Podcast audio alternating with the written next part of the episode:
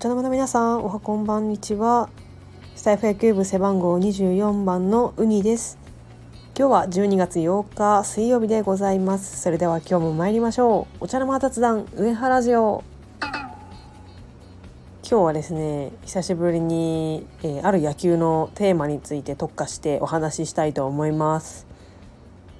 えー、先ほどねあのツイッターで見たニュースなんですけれどもあの日ハムのね金子千尋投手が、えー、名前を名前の漢字の表記を本名の金子千尋に戻すというニュースを、えー、見ました。はいまあえー、本名が「千と千尋の神隠し」の「千尋」の字なんですけどいつぐらいかなえーと4年ぐらい前に卒業式の式の漢字の中にあるカタカナの「絵」みたいなところが1になってる字と「大きい」っていう字で「千尋」という風な名前で登録していたんですけど、まあ、それを戻すという、まあ、ニュースでした。まあ、えー、あのー、結構ねその野球のニュースって割とそのネットの中ではこうネタというか、まあ、そういう感じに扱われがちなんですけどやっぱりねあの元の名前がいいよっていうリアクションが多かったですね。はい、やっぱり金子千尋は、まあ、もちろんオリックスですごくあの活躍をしてくださったピッチャーで、まあ、その時の名前がね本名の名前だっただけにそのねやっぱ変えてからのあの活躍があまりこう見られてなかったので、まあ、今回戻されてねちょっと来年またあの活躍されるんじゃないかっていう期待が持てます。でその金子千尋投手はその本名の金子千尋に変えた上ででしかもそのあのスコアボードとかに名前がこう出る時に、まあ、大体名字だけなんですけど、まあ、フルネームで登録するというふうにも書いてありました。でこのフルネーム登録っていうのがですね実はこれオリックスの時代からあの変更していたものなんですね。というのもその当時あのソフトバンクから金子圭介選手が移籍してきたんですよ。なので、まあ、名字がかぶるっていうので、まあ、大体ね相場は金子地みたいな感じで下の名前の一文字目で、まあ、あの分けるっていうのがあったんですけど、まあ、どうやら本人は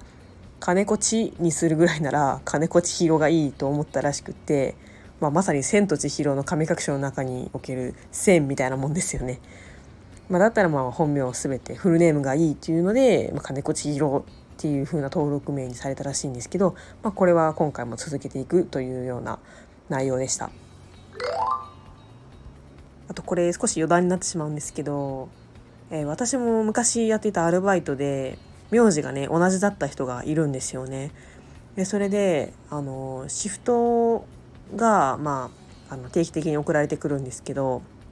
まあ、それももちろん相場だったらこう上原プラス下の名前の一文字目が来るはずなんですけどなぜかそこだけ上原かっこ女って書かれてましたね。ちょっとひどくないですか？女みたいな。って思った経験がございます。それがちょっと蘇ってきたのでここでお話しさせていただきました。はい。で、まあ、せっかくあの解明の話題が出たので、まあ、オリックスの中でもね他にも解明した選手はいらっしゃいます。まあまず皆さんご存知の通り T 岡田選手ですね。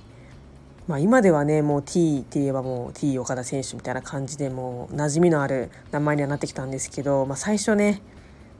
聞いた時はかなりびっくりしたんじゃないかなと思います。これはあの2009年のシーズンオフですね。の時に岡田監督があのどんでんさんですね岡田監督が就任された時に、まあ、岡田隆弘と岡田昭信というので、まあ、名字が岡田岡田でかぶってしまっていたので、まあ、監督がねややこしいっていうので、まあ、解明を提案されたわけです。でその解明何に解明するかっていうのを実はファンの中で公募をしていてでその7,000通ぐらいのその応募の中から、ま、アンケートで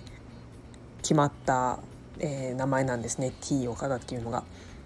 でもちろんその T っていうのは岡田隆弘の頭文字を取ってはいるんですけど、まあ、そのハイフンとかそれをつけたのはあの T レックスっていうねティラノサウルス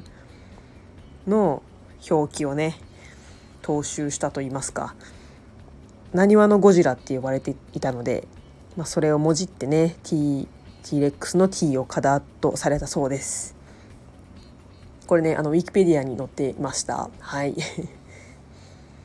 でもう一人実はいらっしゃってそれがね俊太選手ですね。あの今は後藤俊太に名前は戻っているんですけどこれも理由は同じくその当時ね後藤光隆選手があのいたのであの後藤俊太後から入ってきた後藤俊太選手が、まあ、俊太っていうので名前を変えて変えたというかもう入団した時にはもう俊太で登録していたのかなそんな感じでまあでも今でも俊太俊太って呼んでる人も多いと思います。ですがあの後藤光隆選手がこう選手を引退されてからしばらく経ってから結構最近また後藤俊太に名前を戻していましたね。でそれに対して T 岡田選手ってもう岡田監督でもないのにまだ T 岡田でやってるじゃないですか。で結構ここが対照的だなって思うんですけどその T 岡田選手がねあの話が前後してしまうんですけど T 岡田選手がその T 岡田っていう名前にした、まあ、初めてのシーズン、まあ、2010年なんですけどホームラン王を取ってるんですよ。改名してからまあなんか言葉を選ばずに言うとブレイクしてるわけなんですね。活躍されているっていうので、まあ、おそらく、まあ、その運気というか変えたことが活躍につながったみたいなところもまあなくもないと思うので、まあ、呼びやすい名前ですし、まあ、本人はその愛着みたいなのを持って今でもその名前を使ってるんじゃないかなと思います。まあ、それに対して俊太選手は俊太選手としての時ももちろんあのかなり活躍をされていたんですけどまあ、ちょっと他のね若手の方の台頭だったりとか、まあ、そういうのでちょっとブレーキがかかって今回戻したのかなと思っています。でまあこれと同じ理由で金子千尋投手も名前を戻したのかななんて思ってます。やっぱこう名前っていうのはやっぱり画数でねあの運勢とか言われるくらいですからかなりこう選手の中では結構重要な部分なのかなと思った次第であります。はい。それとですね金子千尋投手のニュースで知ったことがもう一つありましてそれが実は金子投手来シーズンからは球団最年長になるっていうことなんですよ。これ驚きましたねかなり。はい。えっと今シーズンまでは鶴岡選手鶴岡捕手が40歳という、まあ、最年長だったんですけど、まあ、来年以降はおそらく金子投手が38歳で最年長になるらしいです。で他の選手の最年長を見ていくと、えー、今シーズンの時点で若い順に言っていくとまず一番若いのが d n a の大和選手ですね。こちらが34歳です。で次がえー、広島カープの長野選手37歳続いて巨人ジャイアンツの亀井選手が39歳で最年長だったのが、えー、次は中島選手ですね中地ですね39歳です。で次楽天イーグルスが藤田和也選手だったのが、えー、次は牧田投手ですね。37歳ですね。になってます。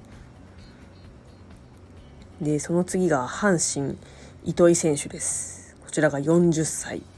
で千葉ロッテが、えー、鳥谷選手だったのがその次がハーマン投手だったんですけどまたその次の荻野選手ですね。36歳です。でその次が、えー、ファイターズの鶴岡選手から金子千尋投手38歳でその次がソフトバンクホークス、えー、和田投手40歳ですでその次が、えー、ライオンズ西武ライオンズの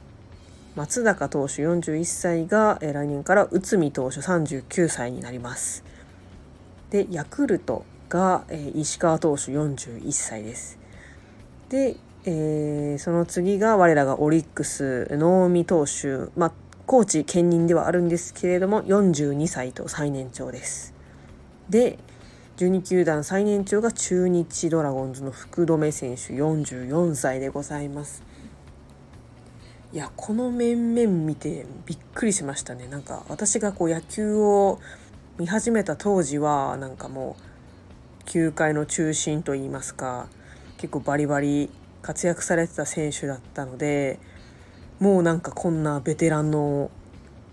立場になったのかっていうのが本当に早いなって思いますね。